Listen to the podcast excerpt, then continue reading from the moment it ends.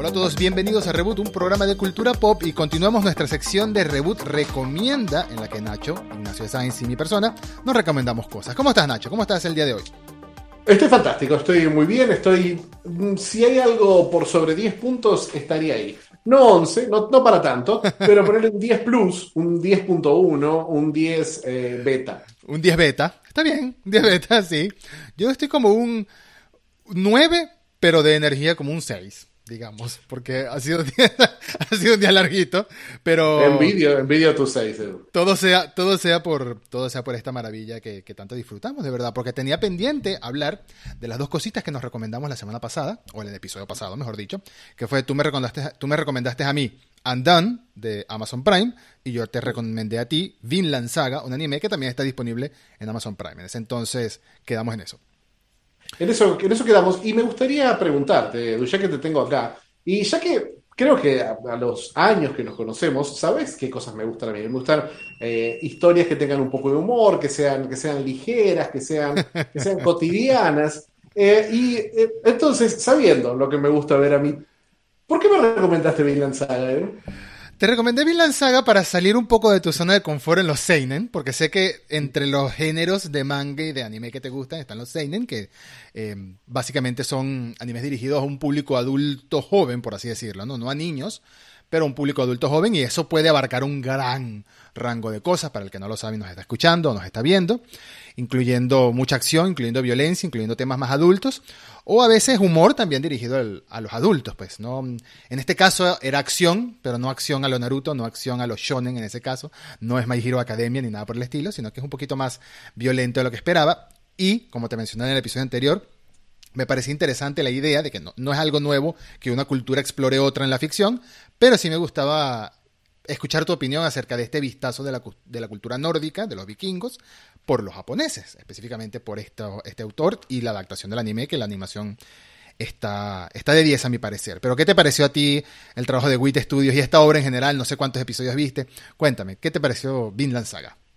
Eh, Vinland Saga, no te voy a dar mucho suspenso, me gustó mucho. Eh, me, gustó, tuve que saltar un par de vallas al principio. Te dije que había empezado a leer el anime, eh, a leer el manga original. La adaptación se aleja bastante del manga original. El manga empieza con varios capítulos, con varias secuencias en las que el personaje principal, Thorfinn, ya está trabajando, barra siguiendo, barra tolqueando a Askelada, a este, a este personaje tan extraño, tan complejo, tan, tan, tan distinto a lo que uno espera de un antagonista, ¿no? Sí. Eh, que fue una de las cosas que más me atrajo. Pero, pero sí, al principio dije, fue un, ¿qué me hiciste ver, Edu? Porque al principio es realmente horrible, es una escena de acción. Es muy duro. no, es muy malo. Eh, la primera escena es una escena de acción eh, en un barco que ah, es que, que, me hizo extrañar la animación de Castlevania. Eh, me pareció, me encantaron los diseños, desde, desde el manga me gustaban los diseños, pero me pareció que estaba animado muy feo, un 3D horrible, tiene un 3D horrible esto. Y después me di cuenta que es el estudio de Dragon Titan, el estudio de las primeras temporadas. las primeras tres, sí. De las infames, el estudio por el que cambiaron eh, a, Mapa, que es un estudio mucho más capaz que este.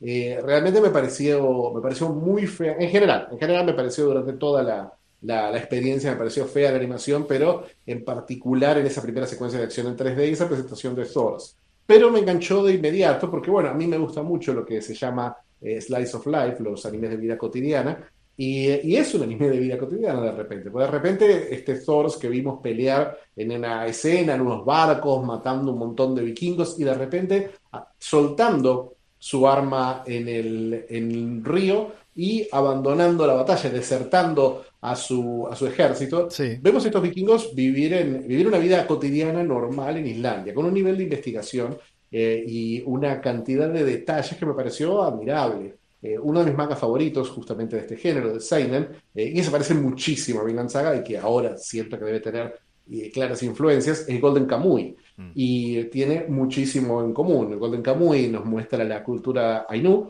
y acá nos muestra la cultura vikinga también, con una atención profunda al detalle de lo que son sus costumbres cotidianas, lo que es su, forma de socializar y sus castas eh, sociales. Entonces, desde el principio sabemos que estos no son los vikingos eh, icónicos, ¿no? Los vikingos que uno piensa que van y conquistan. Thor quizás, pero, pero sabemos que Thor dejó esa vida por otra. Estamos en Islandia, no estamos en Noruega, no estamos en Dinamarca, estamos en un punto alejado. Entonces, ese primer episodio eh, me sorprendió, me sorprendió el cambio de dirección, me resultó agradable, eh, me gustó mucho el conflicto que narra, que narra un conflicto particular sobre un esclavo que escapa de otro más poderoso. Sí. Y creí, me, me, me, me, volvió a engañar la serie, porque creí que de eso se iba a tratar la serie, de, ese, de esa vida cotidiana y de cómo Thor quería educar a sus, a sus hijos, y de este otro personaje que parecía un antagonista, que era el que tenía el esclavo. Pero este personaje no vuelve a aparecer, y eh, este antagonista, y de repente la historia cambia por otra, que eh, el ex compañero de, de Thor, Loki, lo viene a buscar para, eh, para la guerra. Decirle, bueno, desertaste hace 15 años, pero no importa igual te vamos a, te, queremos para la guerra. Tienes oportunidad de redención. Tienes oportunidad de redención y em, una vez más, eh, guerra, que es una palabra que en cualquier historia vikinga o en cualquier Assassin's Creed Valhalla eh, hace que todos los personajes festejen y digan, para esto nacimos, Valhalla. Eh, claro, Witness me con un aerosol plateado también. pero bueno, bueno, no, no es lo que no es lo que pasa acá. Acá Thor y la serie, por, el punto de vista de la serie de Thor es claramente compartido, no se ve como algo para celebrar la guerra y estos jóvenes que se están preparando y que se están alistando eh, emocionados para ir a combatir con este ejército de Floki, eh, Thor no tiene ni la más mínima intención de llevarlos a la guerra. El plan de él es dejarlos en el camino. Eh, pero cuando zarpa, se lleva a su hijo, Thorfinn, que lo, que lo habíamos visto. Y eh, sin spoilear mucho, pero me parece que esto lo sabe cualquiera, porque lo se ve en el opening, eh, cualquiera lo sabe de la historia. Obviamente, eh, esta es la historia de Thorfinn, y en el opening no sale Thor por una excelente razón, que es que Thor no es, parte, no es parte de la historia. No vamos a profundizar en las circunstancias, porque eso es lindo de, descubrir la secuencia, pero está claro que esta es una historia de Um, de, guerra, de violencia, de venganza, pero no es necesariamente una historia, eh, no es un Kill Bill, no es una historia donde nosotros lo veamos desde el lado de, decir, bueno, ahora queremos que, este personaje se vengue. Realmente no, estamos buscando lo contrario. Porque también, una vez más, creí que la historia iba a ir en otra dirección. Cuando se zarpan con Thor y cuando hablan de Vinland, de Vinlandia todo el tiempo, que es el nombre que los vikingos dan a América, yo pensé que se iban a ir a América, mm. pero no se van. Al menos por ahora. al menos por ahora, al menos por ahora, por supuesto. Imagino en algún lado, o sea, el nombre por alguna razón tiene que ganar. pero, pero esto, todos los personajes secundarios desaparecen por completo de la historia, eh, incluyendo a Leif Erikson, que es el vikingo que en la historia real eh, descubrió América. Eh, mucho antes que descubriera Cristóbal Colón y mucho después de la que la descubrieron sus nativos, por supuesto. pero, pero sí me, sí me sorprendió que la historia se va por otro lado. Una vez más me engaña y, Thorfinn dice, bueno, voy a vengar a mi padre. Y obviamente no tiene la capacidad para vengar a su padre. y se termina colgando casi como un parásito de, las huestes de este villano, este asesino. Este, este pirata. villano. O el villano principal, digamos. El villano principal. Y de repente esa es la historia. La historia es de por qué este chico que quiere abiertamente reta duelo más de una vez al villano, pierde horriblemente más de una vez, ¿Por qué el villano no lo mata? Que es un villano complejo, porque hay una mezcla de culpa por, las circunstancias en las que mató a Thor, hay una manipulación porque sabe el potencial de este chico, eh, ni siquiera el potencial físico o, de la destreza de este chico, sino el odio que, genera y el odio que está centrado alrededor de él. El odio que, lo mueve. El odio que lo mueve y el odio que está enfocado en este lado, en el, en el antagonista. Y la idea de que de que este odio, eh, de que este odio es una herramienta de manipulación muy fuerte, de que esta es casi el mejor soldado posible. Y, y, bueno, y vi hasta el capítulo 6, que es devastador, porque el capítulo 6 hace algo que es muy arriesgado para la serie, que es eh, agarrar al protagonista y distanciarlo por completo del espectador. Mm. Decir, bueno, vos podés creer que sentís, que sabés cómo se siente este personaje. Uno ve Kill Bill y Kill Bill, uno ve a la novia eh, que mata eh, a, quien se le ponga en el camino. Pero uno durante toda la película ve la película y piensa, em, si yo estuviera en la situación de ella, yo haría lo mismo. Nunca hay un, la venganza nunca es buena, mata el alma y envenena en Kill Bill. Eh, y acá tampoco hay un moralismo tan simple. Acá este odio, eh, el odio que motiva la venganza, el odio que motiva la guerra, el odio que motiva a, la gente que rodea a Gilad y el mismo odio que siente Gilad por el mismo, porque eso lo, lo profundiza la serie más de una vez, eh, lo manifiesta. Eh, me parece que se, se, revela en este sexto capítulo que es una, una, situación, una situación también cotidiana que vimos en muchas de estas historias, donde este personaje lleno de odio recibe algo de amor por parte de una de una anciana y su, y su nieta, y, ese amor lo paga con... Eh, violencia. Violencia, violencia. De alguna forma quiere, quiere evitarlo, pero en el momento eh, vale más, para nuestro personaje, vale más el odio, vale más la violencia y, no va a cambiar esto. Eh, y esto que pasó, esta tragedia que pasa en el capítulo 6, no lo va a cambiar. La, la, historia va a seguir en esa dirección. Y eso es lo que me parece fascinante de, de Vinland Saga hasta ahora. Me parece que busca tener un antagonista que es detestable en muchos sentidos, un manipulador, un asesino, todo lo que uno quiera, eh, pero a la vez se puede entender, y un protagonista que también es una, pelota de odio que no tiene, que no tiene, que no tiene una, redención tan simple eh, como podía parecer al principio de la historia. Claro, sí, sí, e, eso mismo eso mismo pienso sobre todo de la primera mitad de esta primera temporada, por así decirlo, primera temporada, que es la que hasta ahora está disponible en animación. El manga tiene muchos años, arrancó en 2005, si no me equivoco, y todavía siguen saliendo números. De vez en cuando salen capítulos, no ha concluido, pero sí siento que juega mucho con las capas de, la complejidad del ser humano, ¿no? Del, del que es bueno, en realidad no sería el que es bueno, sino el que es el protagonista, que se supone que tiene intenciones nobles, no necesariamente, y el que es villano, del mismo tiempo también tiene varias capas de, de su personalidad, lo que nos muestra, lo que piensa, lo que no muestra, incluso sus, te das cuenta en el transcurso de la serie que incluso sus secuaces o sus seguidores, porque él es el líder de una, de una banda, por así decirlo, de un grupo de, de, vikingos, Incluso sus seguidores se preguntan mucho, mira, yo tengo años con él y no lo conozco realmente. Lo sigo, es muy buen líder, me hace ganar dinero, que al final es lo que quiero, pero no lo conozco realmente. Y efectivamente, esos primeros seis episodios creo que, creo que casualmente viste una buena amalgama de la serie en, esos seis episodios, desde lo desde lo reflectivo, desde las reflexiones al principio, lo que es el, padre de Thorfinn, que es Thors, cómo le huye a la guerra, no por cobardía, porque nos dan a entender que el tipo era tipo era un súper guerrero, súper hábil, súper vikingo, ¿no? Sino por ya, ya el cansancio de, esta guerra, ya lo innecesaria de la violencia, cuando lo entiende así. Y este otro vikingo, que se me olvidó el nombre, que es el de los bigotitos, el, el, el, el de la vida real, Leif. Leif Erikson. Leif Erikson. Sí, él tiene una frase que me gusta mucho, y no es spoiler, al, principio, en el primero o el segundo episodio, cuando justamente están todos los chicos, los más jóvenes, pensando en la gloria de la guerra, la gloria de las batallas, ¿no? De ir al Valhalla, de que las Valkyrias te vengan a buscar cuando mueres y te lleven a tomar y beber con Thor hasta que se ponga rechonchito como en God of War 2, lo cual es su cuerpo comúnmente, por supuesto. Estamos aquí completamente a favor de, hacer cosplay del Thor de God of War Ragnarok. Eh, eh, Leif Erikson está como pensativo y al mismo tiempo se le nota que tanto él como Thor están diciendo es que son muy ingenuos, no saben lo que están hablando, no saben lo que están pensando, no saben lo que van a perder, incluso aunque salgan vivos de la guerra, lo que van a perder en su interior, que me imagino que es algo que pensará mucha gente con PTSD de haber participado en algún acto bélico, ¿no?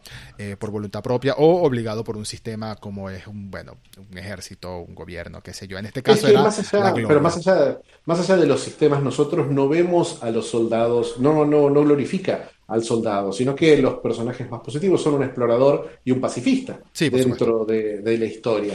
Y los soldados que vemos, especialmente los soldados de élite, son desagradables, son profundamente desagradables. Son tipos, en, esta, en la primera escena, cuando Floki está intentando, la primera escena que, donde vemos esta reunión, cuando Floki está tratando de convencerlo a Thor de que se vuelva a sumar a, las huestes de los vikingos para invadir eh, Inglaterra. Eh, en ese momento vemos, vemos que los soldados de Floki están tomando posición en la aldea porque ah, están listos para que si Floki da una orden, incinerar la aldea, quemarla todo y matar a un Masacrarla a todos. No problema. Mm. Están dispuestos a masacrarlos a todos. Y lo vemos también y, uh, es un contrapunto a la primera escena de ese capítulo donde vemos este ataque, esta, esta, costumbre de los vikingos de bañarse todos juntos en sábado y que, um, y que los el ejército inglés, los británicos, lo, todavía no son británicos, eh, los sajones, creo que son en este momento, los atacan en medio de esta, de esta situación, los atacan por sorpresa, que lo vemos como un acto ruin y cruel, pero después vemos cómo son ellos también, y realmente no hay, no te pone de un lado o del otro de, de una guerra. Es más, hace algo que para mí es para mí es completamente intencional, que es que al ser tan fiel en la recreación de los uniformes y los cascos de la época, es muy difícil al principio saber si estamos viendo, qué estamos viendo. Si estamos viendo vikingos, si estamos viendo sajones, si estamos viendo normandos, si estamos viendo qué exactamente eh, en, los combates, qué, qué, soldados y de qué cuadros son, porque realmente no se trata de eso la historia, la historia se trata de, de la guerra, del odio, de la supervivencia y de, la repetición de ciclos de violencia. Me pareció, pareció excelente, me parece excelente, el, la actuación, las actuaciones de voz son fabulosas. Eh, me, dio mucha pena en, sí la, animación, eh, pero, pero bueno, no todos pueden, no todos pueden acceder a, por ahí una mejor animación, obviamente, y después leyendo el, el, manga dije, bueno, claro, obviamente voy a seguir leyéndolo en manga, pero porque, porque el manga es espectacular, el manga es... El manga, yo siempre me había colgado en el primer capítulo, es un primer capítulo extenso que dura como 100 páginas. Eh, y es un capítulo que está muy adelantado en la historia. Yo no he leído el manga, por cierto. Muestra un combate que no que todavía no lo he visto en los capítulos, ni, sé que no está en el próximo todavía.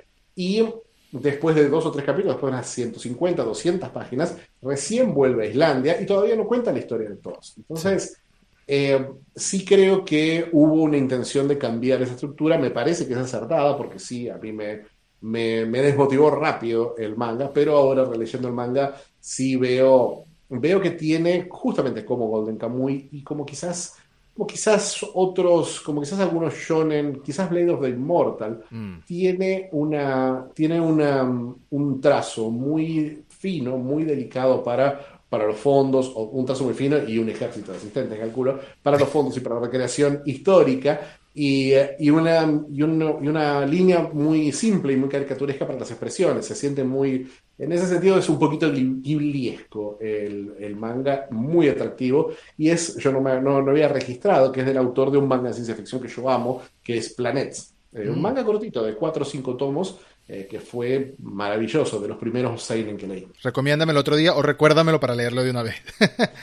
lo que sí te digo, tienes razón también en lo que decías acerca de la investigación, porque se, se nota mucho que mezclaron una, una gran base de, costumbres reales que se conocen de los escandinavos y de los islandeses, daneses y todos estos vikingos originales, ¿no? Los, que llegaron a Inglaterra, los que atacaron a Inglaterra, los sajones, em, pero también te ponen una pizca de, de la misma ficción, la misma, ¿cómo se dice? El mismo folclore de ellos, de lo que creen, lo que no creen, de las leyendas que manejan ellos. Eh, me parece que hay una buena, una, una buena mezcla ahí. Y en cuanto a la animación, sí, estoy de acuerdo que no es la más pulida ni mucho menos, pero sí creo que el diseño, no animado, el diseño está muy bien, excepto, me cripea mucho, me cripea mucho las pestañas súper rubias de los personajes cuando son muy rubios, que les hacen un borde muy amarillo, no, eso no parecen pestañas, parece la hermana de Thorfinn parece que tuviera cualquier cosa en los ojos menos unas pestañas. Son, son muy raros. Los personajes femeninos en particular tienen caras muy raras, pero sí. me gustó mucho el uso del color. Eso sí me mm. pareció, me pareció lindísimo, especialmente para, para, para denotar eh, profundidad. Todas las escenas en las que Thorfinn está aislado del grupo y está como perdido entre pantanos y selvas, eh, tienen una tienen una visión de la naturaleza que me parece, justo hablábamos de Ghibli hace un rato, me mm. parece que es eh, lo contrario del cliché de fondo pintado acuareloso. Me parece que busca una línea muy definida y una perspectiva que se siente a través del color. Y eso me, gustó, era lo que no esperaba. incluso los eternos blancos de Islandia y de Dinamarca se siente mucho, destaca más aún el color, ¿no? Sí, creo que todos los personajes tienen, o al menos los personajes principales, ¿no? Protagonistas y antagonistas, etcétera, tienen tienen ciertas capas que vamos descubriendo a lo largo de los, de los episodios.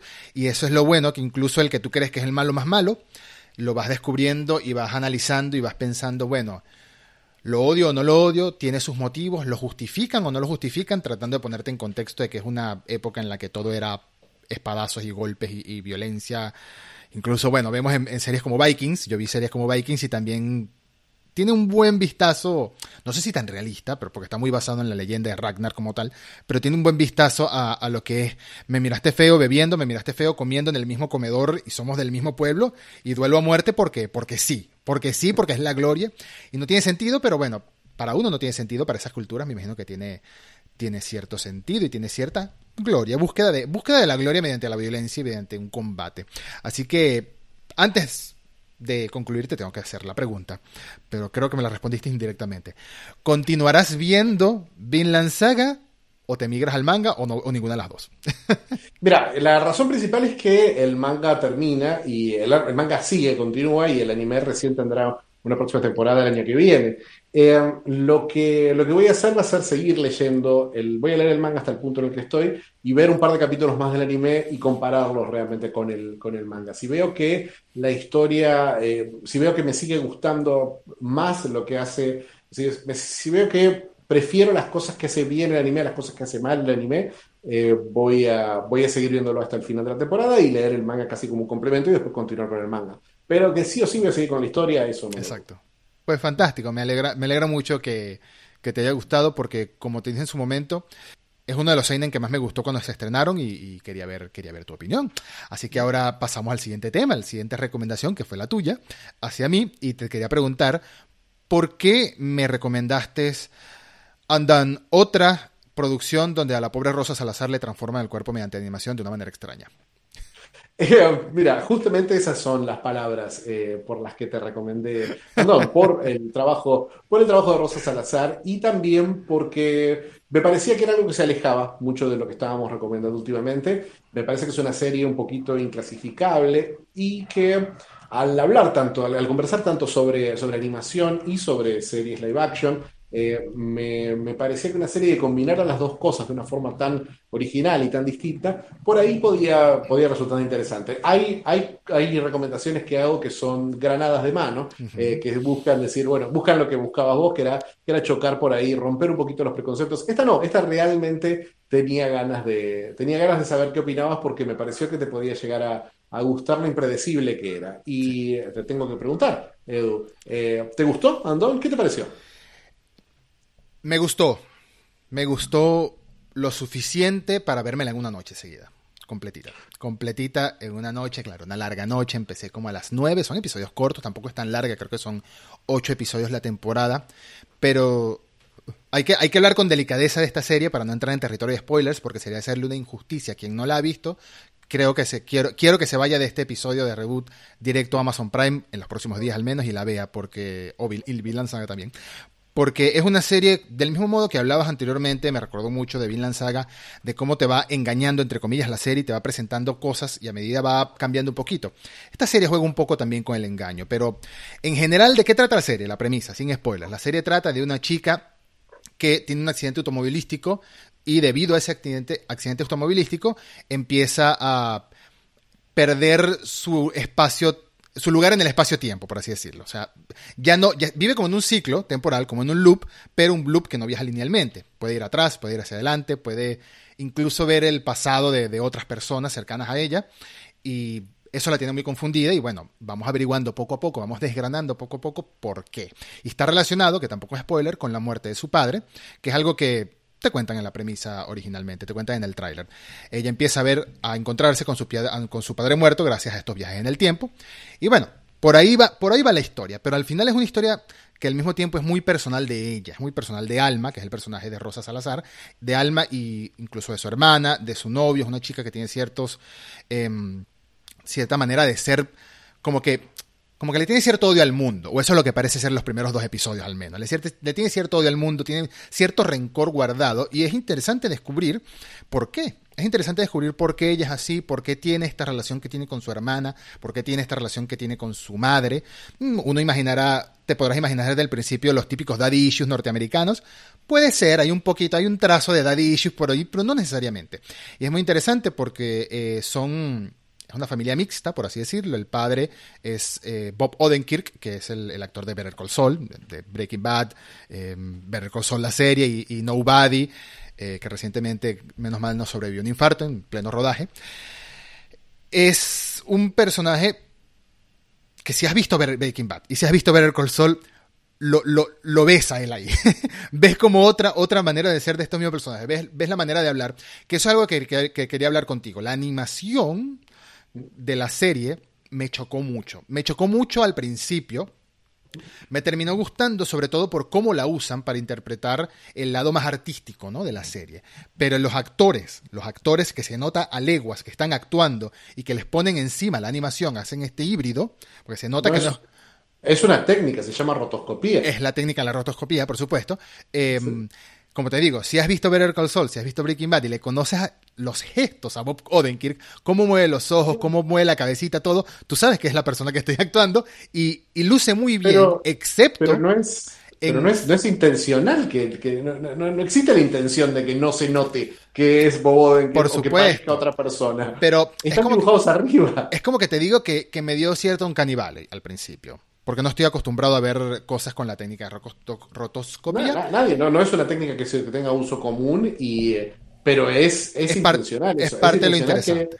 Es eh, lo que creo que busca, eh, y lo ves en escenas, por ejemplo, en el primer capítulo, esta que es un personaje, Alma, que es un personaje más, eh, que es un personaje un poquito áspero, con, especialmente con la gente que la quiere y la rodea, tiene la brillante idea de ir a la cena previa al matrimonio de su, de su hermana eh, con un bigote pintado en maquillaje, en un bigote.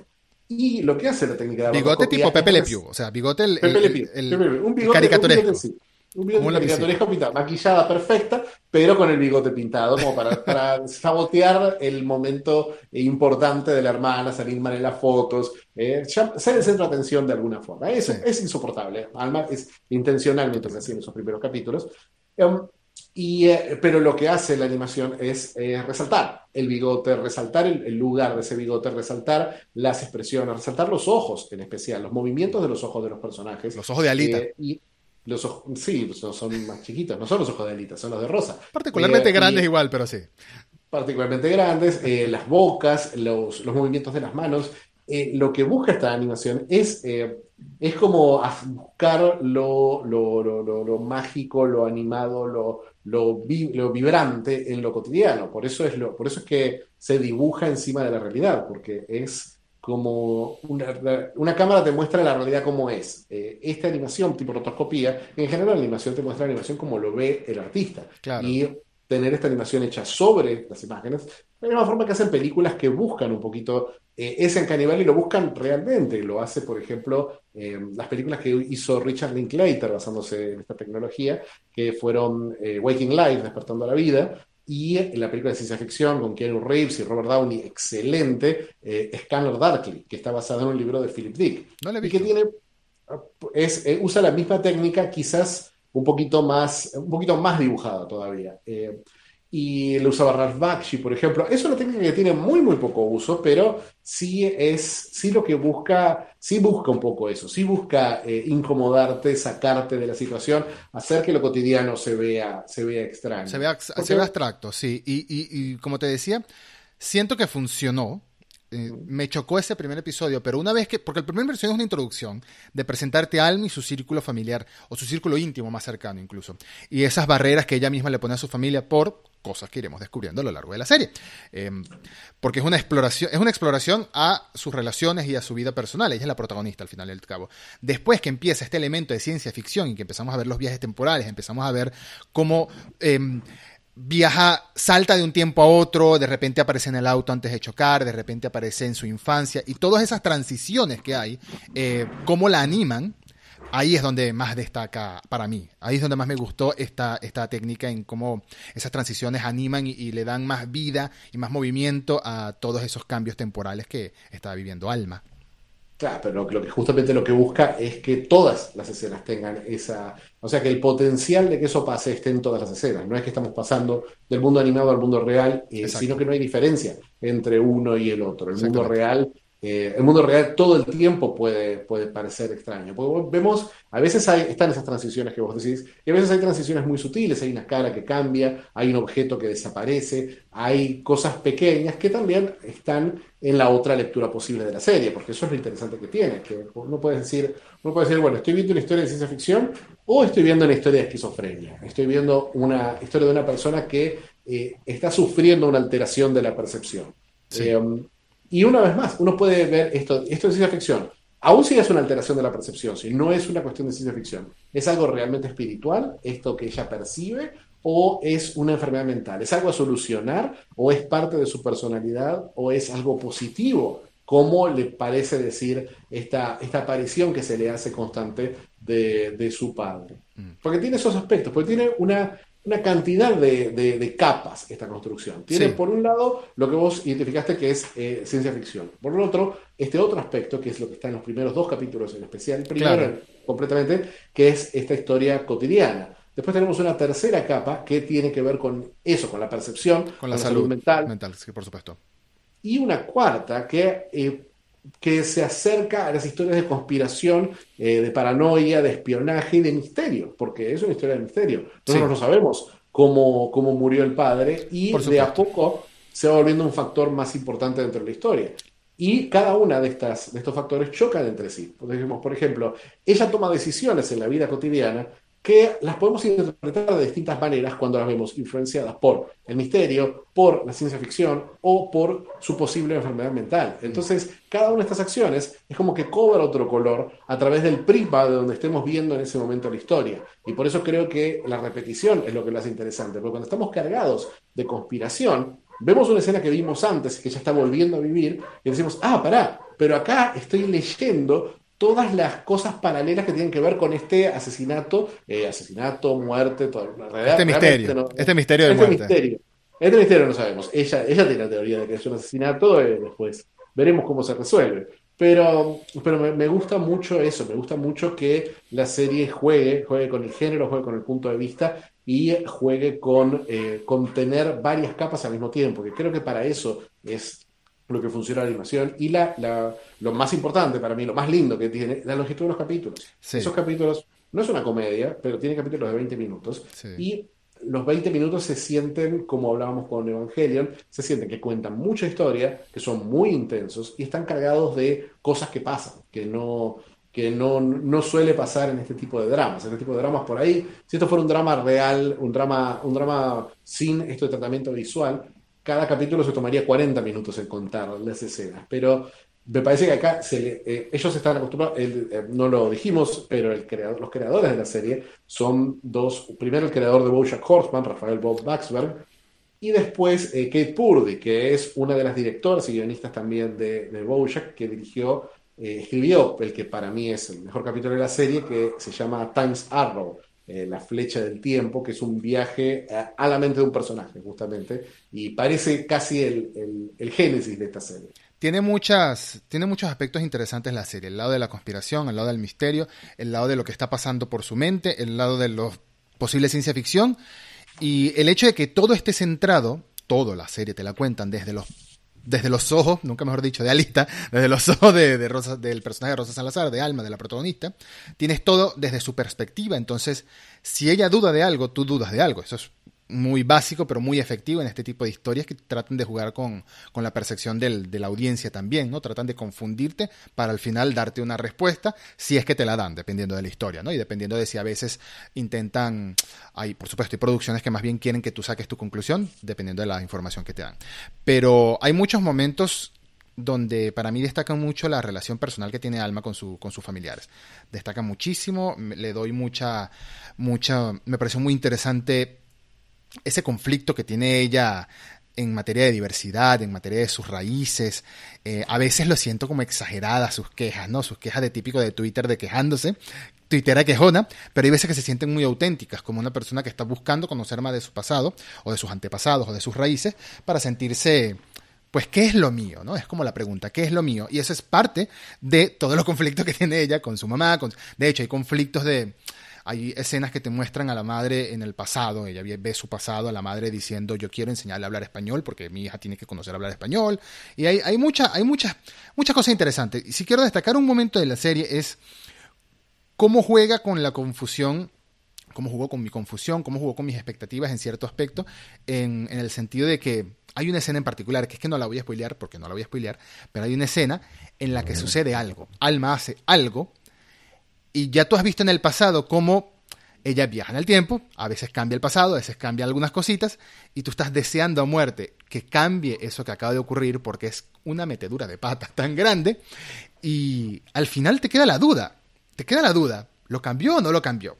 Y eso ya no lo quiero spoilear, eso te lo diré Richie después de colgar la llamada. No, no, seguro, porque... Sé perfectamente de lo que estás hablando, porque sí, porque viene de eso, viene de, de la relación con, con, la familia, que creo que es, que es también lo más, lo, lo más, hablamos de la empatía con, con Thorfinn, y creo que con Alma pasa lo mismo, con Alma pasa eso de que, por un lado decimos, ¿qué le pasa a esta chica? que este, este, personaje, vos hablabas de la, de la quejona de Twitter, pero, pero a la vez hay algo que tenemos, el primer monólogo de Alma, donde habla de su vida cotidiana y dice, ¿por qué esto no es más? Eh, mm. ¿Por qué me siento tan incompleta? Sí. Eh, me, me, parece que lo, que lo que te muestra la serie, eh, con todas las cosas que a ella, ella le faltan, todas esas cosas que ella no tiene resueltas, que dejó de lado, que tienen que ver con la identidad, que tiene que ver con los lazos de la familia, que tiene que ver con la pareja, que tiene que ver con el padre y la ausencia del padre. El miedo al compromiso, todo eso. Pero, claro, pero todo, es, todos esos, no son miedos, son, eh, son, son son inhabilidades que ella tiene, son cosas que ella no puede hacer, porque ella no es una persona completa, ella es una persona que le falta una, un autoexamen y le falta conocer, le falta conocer realmente lo que, lo que le falta. Entonces, lo que vos decís de las quejas de Twitter, claro, ella, ella repite quejas que repite algo que suena y que siente que parece que le falta. Ella dice, ¿por qué no soy feliz? ¿Por qué la gente que me rodea no, no es feliz? Y eh, lo que le falta definir es qué, qué es, qué representa para ella eh, la felicidad y por qué no puede, por qué no puede subir ese escalón. ¿Por qué le cierran las puertas incluso cuando tratan de llevarle a ella y no llegar ella a la felicidad, sino llegarle? También cierra las puertas. Claro, pero ella, pero ella no puede, porque no, no puede, ella, ella, no sabe quién es. Y para saber quién es necesita saber eh, quién es mentalmente. Ella habla de, de su... Ella, ella, ella siente que algo no está bien pero, pero no es tan fácil de diagnosticar y ni siquiera las respuestas de la serie son fáciles, porque me parece que una de las cosas interesantes que tiene es cómo eh, la serie deja una serie de interrogantes, resuelve algunas cosas, pero muchas las deja, las deja abiertas. ¿Por qué? Bueno, es, es una primera temporada, no es una, una miniserie. Y entonces te tengo que preguntar, Edu, es una primera temporada. ¿Verías la segunda temporada?